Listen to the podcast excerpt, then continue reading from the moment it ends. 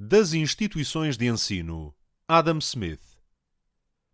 As instituições para a educação da juventude podem, do mesmo modo, ter um rédito suficiente para satisfazer as suas despesas.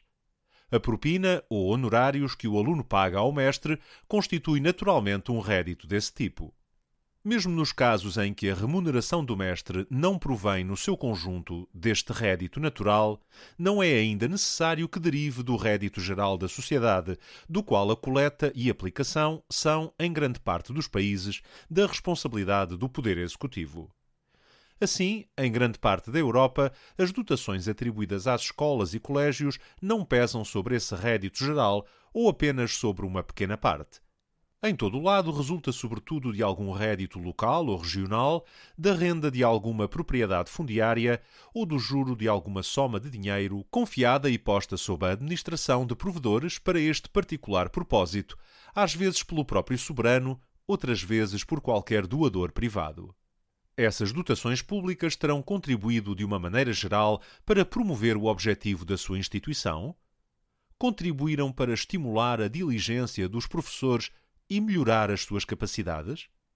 Orientaram o curso da educação para objetivos mais úteis, tanto a nível individual como público, do que aqueles para os quais se teria naturalmente dirigido de seu moto próprio? não pareceria muito difícil dar pelo menos uma resposta provável a cada uma destas perguntas.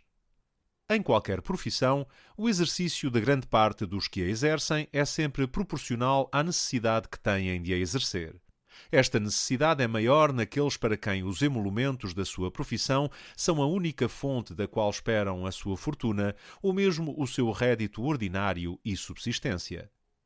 para adquirir esta fortuna ou para conseguir a sua subsistência, é necessário que executem, durante um ano, uma determinada quantidade de trabalho de valor reconhecido. E, onde a concorrência é livre, a rivalidade entre os concorrentes, procurando empurrar-se uns aos outros para fora do emprego, obriga cada um a esforçar-se por executar o seu trabalho com um certo grau de rigor. A grandeza dos objetivos a conquistar pelo sucesso, em algumas profissões particulares, pode por vezes, sem dúvida, animar o exercício de alguns homens de extraordinário espírito e ambição. Os grandes objetivos, contudo, não são logicamente necessários para dar origem aos melhores desempenhos. A rivalidade e a emulação proporcionam de forma excelente, mesmo nas profissões medíocres, um objeto de ambição e frequentemente ocasionam os mais notáveis desempenhos de uma profissão.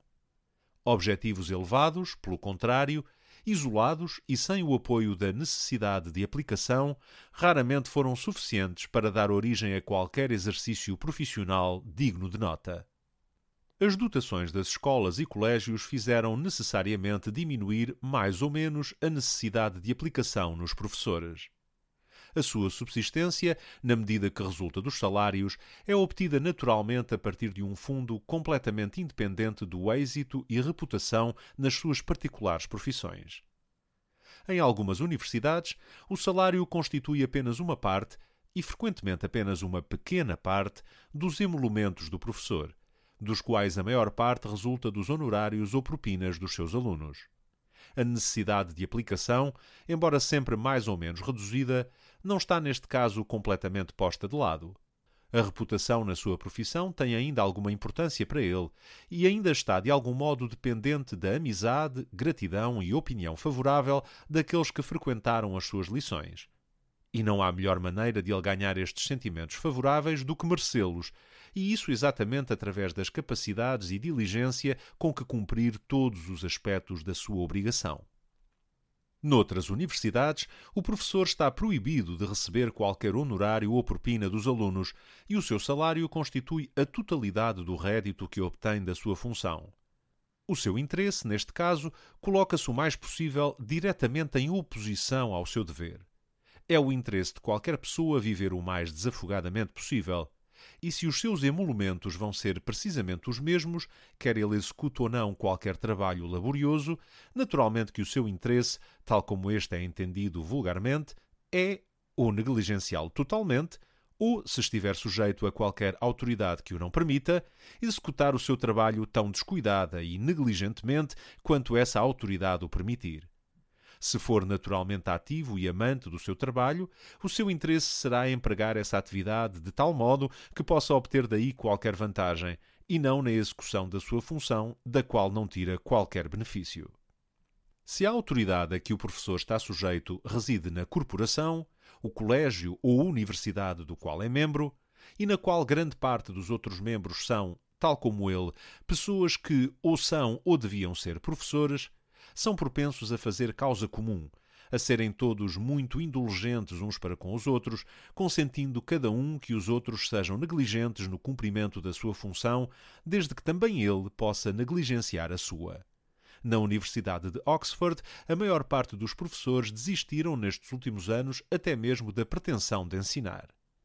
Se a autoridade a que está sujeito não reside na corporação da qual é membro, mas sim em quaisquer outras pessoas não diretamente relacionadas com ela, por exemplo, no bispo da diocese, no governador da província ou talvez em algum ministro de Estado, não é muito provável neste caso que lhe seja permitido negligenciar completamente o seu trabalho. No entanto, o máximo que esses superiores podem forçá-lo a fazer é ter que dar ao aluno um certo número de horas, ou seja, dar um número determinado de aulas por semana ou por ano. O que essas aulas vão ser deve ainda depender da diligência do professor. E essa diligência é naturalmente proporcional aos motivos que o levam a exercê-la uma jurisdição exterior deste género está, além disso, sujeita a ser exercida com ignorância e de forma irregular. Pela sua natureza, é arbitrária e discricionária, e as pessoas que a exercem, não assistindo elas próprias às aulas do professor, nem estando no conhecimento da matéria que é seu mistério ensinar, raramente podem exercê-la judiciosamente também pela insolência da sua função, são frequentemente indiferentes ao modo como a exercem, sendo para eles fácil censurar o professor ou privá-lo do seu lugar irrefletidamente e sem qualquer justa causa. A pessoa que está sujeita a uma jurisdição deste género é naturalmente degradada por ela, tornando-se não em alguém respeitável, mas, em vez disso, num dos mais insignificantes e desprezíveis elementos da sociedade. Apenas por uma proteção poderosa é que ele poderá preservar-se efetivamente do mau tratamento a que está a todos os momentos exposto.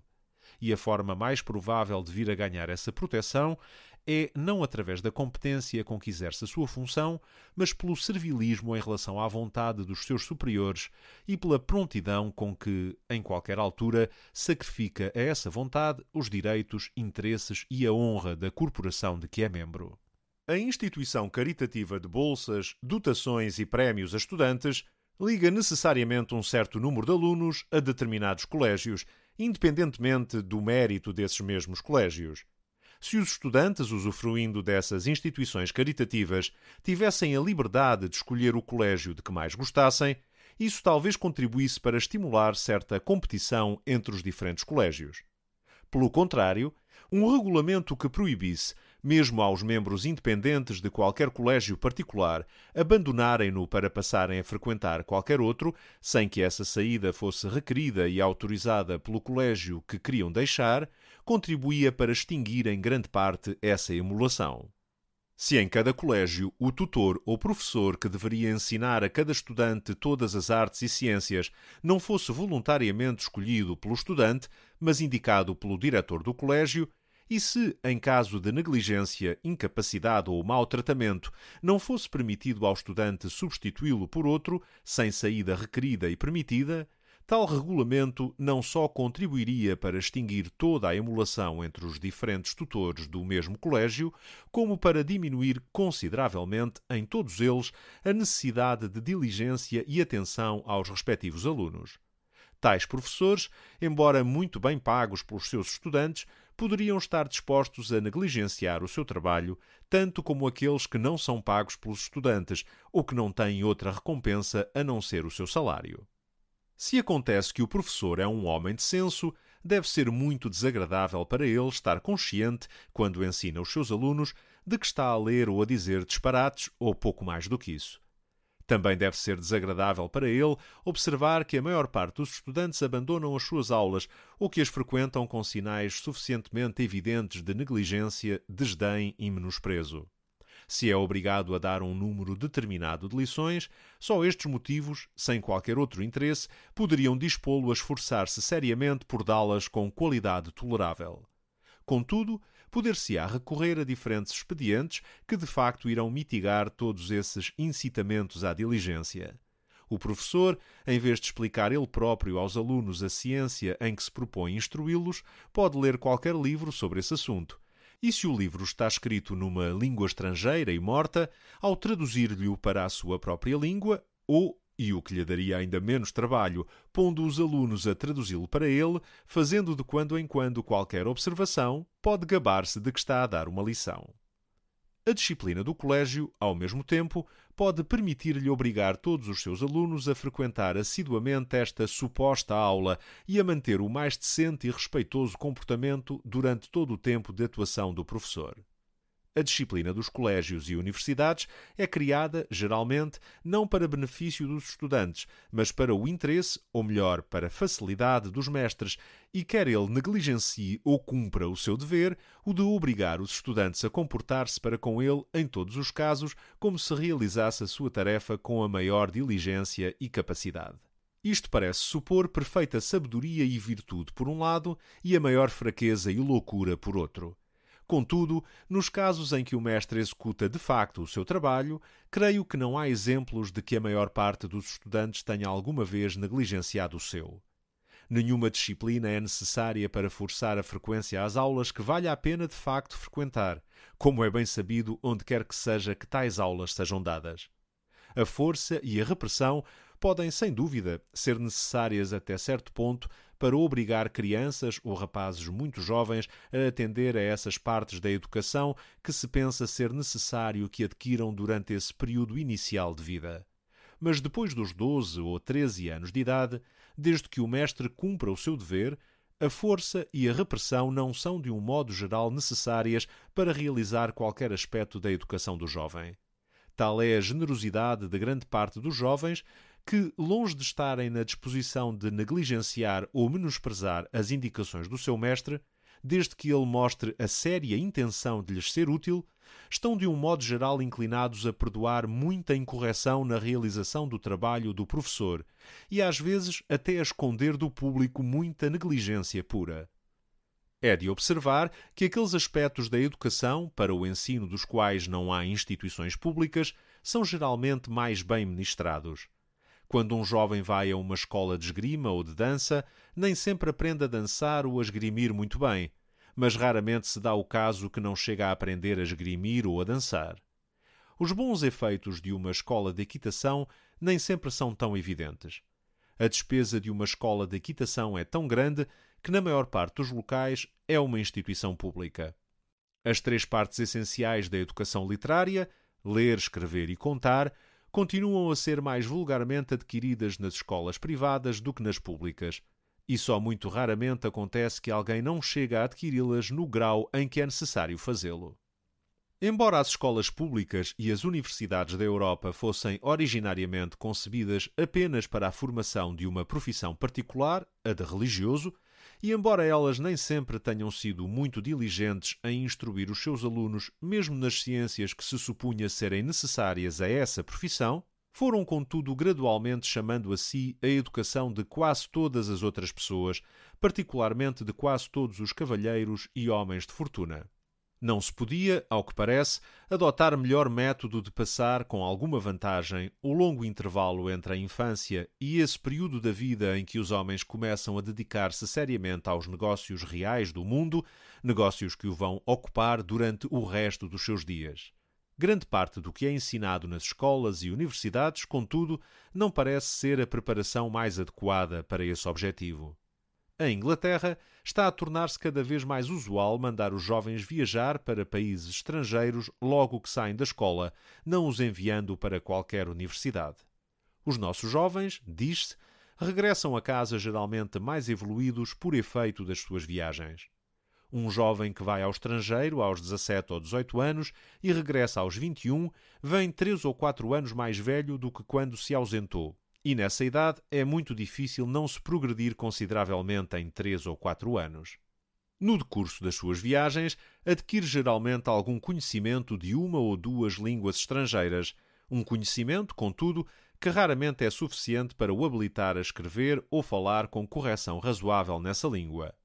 Noutros aspectos, geralmente, volta à casa mais presumido, mais sem princípios, com hábitos mais dissolutos, tornando-se mais incapaz de qualquer aplicação séria, quer ao estudo, quer aos negócios, do que se teria tornado em tão pouco tempo se tivesse ficado no país.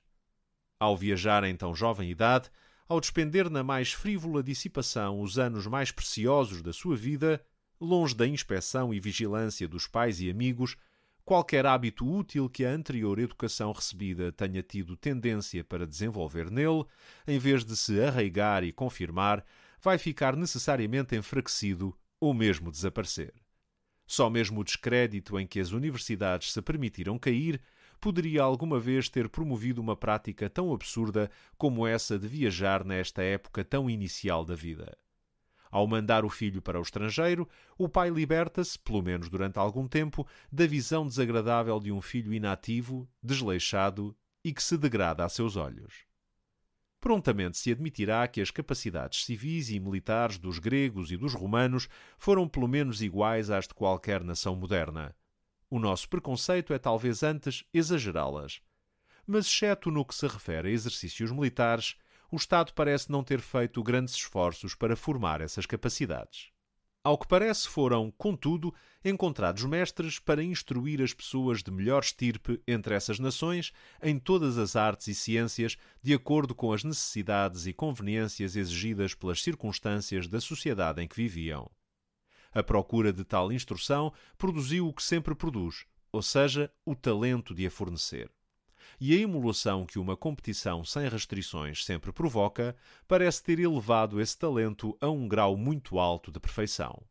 Atualmente, a diligência dos professores modernos é mais ou menos corrompida pelas circunstâncias que os tornam mais ou menos independentes do seu sucesso e reputação nas suas profissões particulares. Também os salários que recebem põem o professor particular, que pretenderia entrar em competição com eles, na mesma situação de um mercador que tenta negociar sem subvenção, em competição com aqueles que negociam com uma subvenção considerável. Se vende os seus bens aproximadamente ao mesmo preço, não pode ter o mesmo lucro, e o seu destino será pelo menos penúria e pobreza extrema, se não mesmo bancarrota e ruína se tenta vendê-los muito mais caros, terá provavelmente tão poucos clientes que a sua situação não ficará remediada. Os privilégios da graduação, por outro lado, são necessários em muitos países, ou pelo menos extremamente convenientes, para grande parte daqueles que possuem profissões instruídas, ou seja, para grande parte daqueles que podem usufruir de uma educação através da instrução mas esses privilégios só se podem atingir frequentando as aulas de professores públicos. A mais aplicada frequência às melhores aulas de qualquer professor particular nem sempre pode conceder qualquer direito a esses privilégios. Se não houvesse instituições públicas destinadas à educação, não se ensinaria uma ciência, fosse ela qual fosse, para a qual não houvesse alguma espécie de procura, ou cuja aprendizagem as circunstâncias do tempo não tornassem necessariamente convenientes ou pelo menos em moda. Um professor particular nunca conseguiria ganhar a sua vida a ensinar quer um sistema desacreditado e antiquado de uma ciência reconhecida como útil, quer uma ciência universalmente considerada como um mero amontoado inútil e pedante de sofística e absurdo. Tais sistemas, tais ciências, não podem subsistir em parte nenhuma, a não ser nessas sociedades organizadas para a educação, cuja prosperidade e lucro são em grande medida independentes da sua reputação e, no seu conjunto, independentes da sua aplicação ao trabalho se não houvesse instituições públicas destinadas à educação, um cavalheiro, depois de ter frequentado o curso de educação mais completo que as circunstâncias da época podiam fornecer, não poderia entrar na vida completamente ignorante de tudo o que é tema comum das conversas entre cavalheiros e homens do mundo. Poder-se-á perguntar se o público não deveria, deste modo, não prestar atenção à educação das pessoas? E a prestar alguma atenção quais as diferentes partes da educação a que deveria atender, considerando as diferentes ordens de pessoas, e em que se deveria manifestar essa atenção. Em alguns casos, o estado da sociedade necessariamente coloca a maior parte dos indivíduos em situações tais que naturalmente neles se formam, sem qualquer ajuda do governo, quase todas as capacidades e virtudes que esse estado requer ou pode talvez admitir. Noutros casos, o estado da sociedade não coloca os indivíduos nessa situação e é necessária alguma atenção do governo para impedir a quase total corrupção e degeneração da grande maioria das pessoas.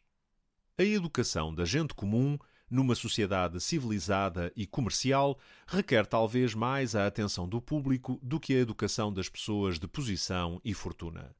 Estes têm geralmente 18 ou 19 anos antes de entrar para o negócio particular, profissão ou ofício através do qual pretendem distinguir-se neste mundo. Têm todo esse tempo antes para adquirir, ou pelo menos para se preparar para isso, todos os talentos que os podem recomendar ao apreço público, ou torná-los dignos dele. Os seus pais ou tutores estão, na generalidade, ansiosos porque eles realizem esses talentos e, em grande parte dos casos, estão dispostos a suportar as despesas necessárias a esse propósito. Se nem sempre ficam devidamente formados, raramente isso acontece porque foram poucos os gastos com a sua educação, mas sim por uma má aplicação desses mesmos gastos. Raramente também isso é devido à falta de mestres, mas sim à negligência e incapacidade dos mestres disponíveis e à dificuldade, ou melhor, impossibilidade que existe no estado atual das coisas de os encontrar melhores. Também os empregos nos quais as pessoas de posição ou fortuna ocupam grande parte da sua vida não são, como os da gente comum, simples e sempre iguais, são quase todos eles extremamente complicados e do género de fazer exercitar mais a cabeça do que as mãos. A capacidade do raciocínio dos que se ocupam nesta espécie de atividades dificilmente se deixa entorpecer por falta de exercício, e as suas ocupações, por outro lado, raramente são do género de os assoberbar de manhã à noite têm geralmente uma boa quantidade de lazer, durante o qual se podem aperfeiçoar em qualquer ramo do conhecimento, tanto útil como ornamental, do qual podem ter lançado a base ou pelo qual podem ter adquirido algum gosto no período inicial da sua vida. Diferente é, contudo, a situação da gente comum. Tem pouco tempo para desperdiçar com a sua educação. Os seus pais mal podem mantê-los mesmo durante a infância logo que podem trabalhar, têm de arranjar qualquer trabalho com o qual possam garantir a sua subsistência. Esse trabalho é geralmente tão simples e sempre tão igual que em nada exercita a sua capacidade intelectual, enquanto, por outro lado, o trabalho deles é tão constante e árduo que lhes deixa pouca disponibilidade e menos ainda tendência para se dedicarem ou até para pensar em qualquer outra coisa. Mas, embora a gente comum não possa, em qualquer sociedade civilizada, ter tão boa instrução como as pessoas de posição e fortuna, contudo, as partes fundamentais da educação, ler, escrever e contar, devem ser cedo adquiridas na vida das pessoas, de tal modo que a grande parte até das pessoas que se destinam às ocupações mais inferiores tenham tempo de as adquirir antes que tenham de se empregar nessas ocupações. Com uma despesa bastante reduzida, o público pode facilitar, encorajar e mesmo impor a necessidade da aquisição dessas partes mais essenciais da educação ao conjunto das pessoas. O público pode fazê-lo através da criação, em cada paróquia ou distrito, de uma pequena escola onde as crianças possam ser ensinadas através de um pagamento tão reduzido que até o trabalhador comum o possa suportar. O mestre será, em parte, mas não totalmente, pago pelo público, porque se fosse totalmente, ou na sua grande parte, pago por ele, depressa aprenderia a negligenciar a sua atividade. Na Escócia, a criação dessas escolas paroquiais ensinou a ler a quase totalidade da gente comum e uma muito grande percentagem a escrever e contar.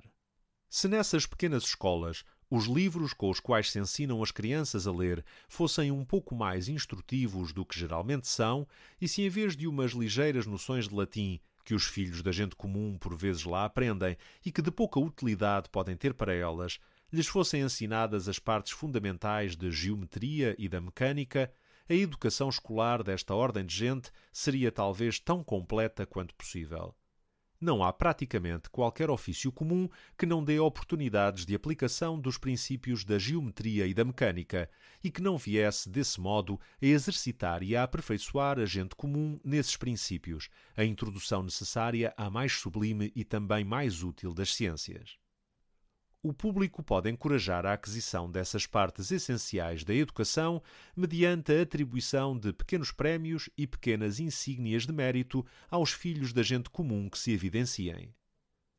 O público pode impor a quase todo o povo a necessidade de adquirir essas partes mais essenciais da educação, obrigando qualquer homem a submeter-se a um exame ou prova incidindo sobre elas, antes de poder pertencer a qualquer corporação, antes de lhe ser permitido estabelecer qualquer ofício numa aldeia ou cidade com corporação. Mesmo que o Estado não viesse a tirar qualquer vantagem da instrução das camadas inferiores do povo, deveria mesmo assim interessar-se porque não fossem completamente ignorantes. O Estado, contudo, não deixa de recolher consideráveis vantagens na sua instrução. Quanto mais instruídos forem, menos sujeitos estão aos enganos do entusiasmo e da superstição que entre as nações ignorantes frequentemente ocasionam as mais terríveis desordens. Um povo instruído e inteligente é, além disso, geralmente mais decente e ordeiro do que um povo ignorante e estúpido. Sentem-se, cada um individualmente, mais respeitáveis e mais suscetíveis de obter o respeito dos seus superiores hierárquicos, estando, portanto, mais dispostos a respeitar esses superiores. Estão mais dispostos a examinar e mais capazes de descobrir as verdadeiras intenções das queixas interesseiras de facção e de sedição, e são, nesse aspecto, menos suscetíveis de ser desencaminhados para qualquer oposição injustificada ou desnecessária às medidas do governo.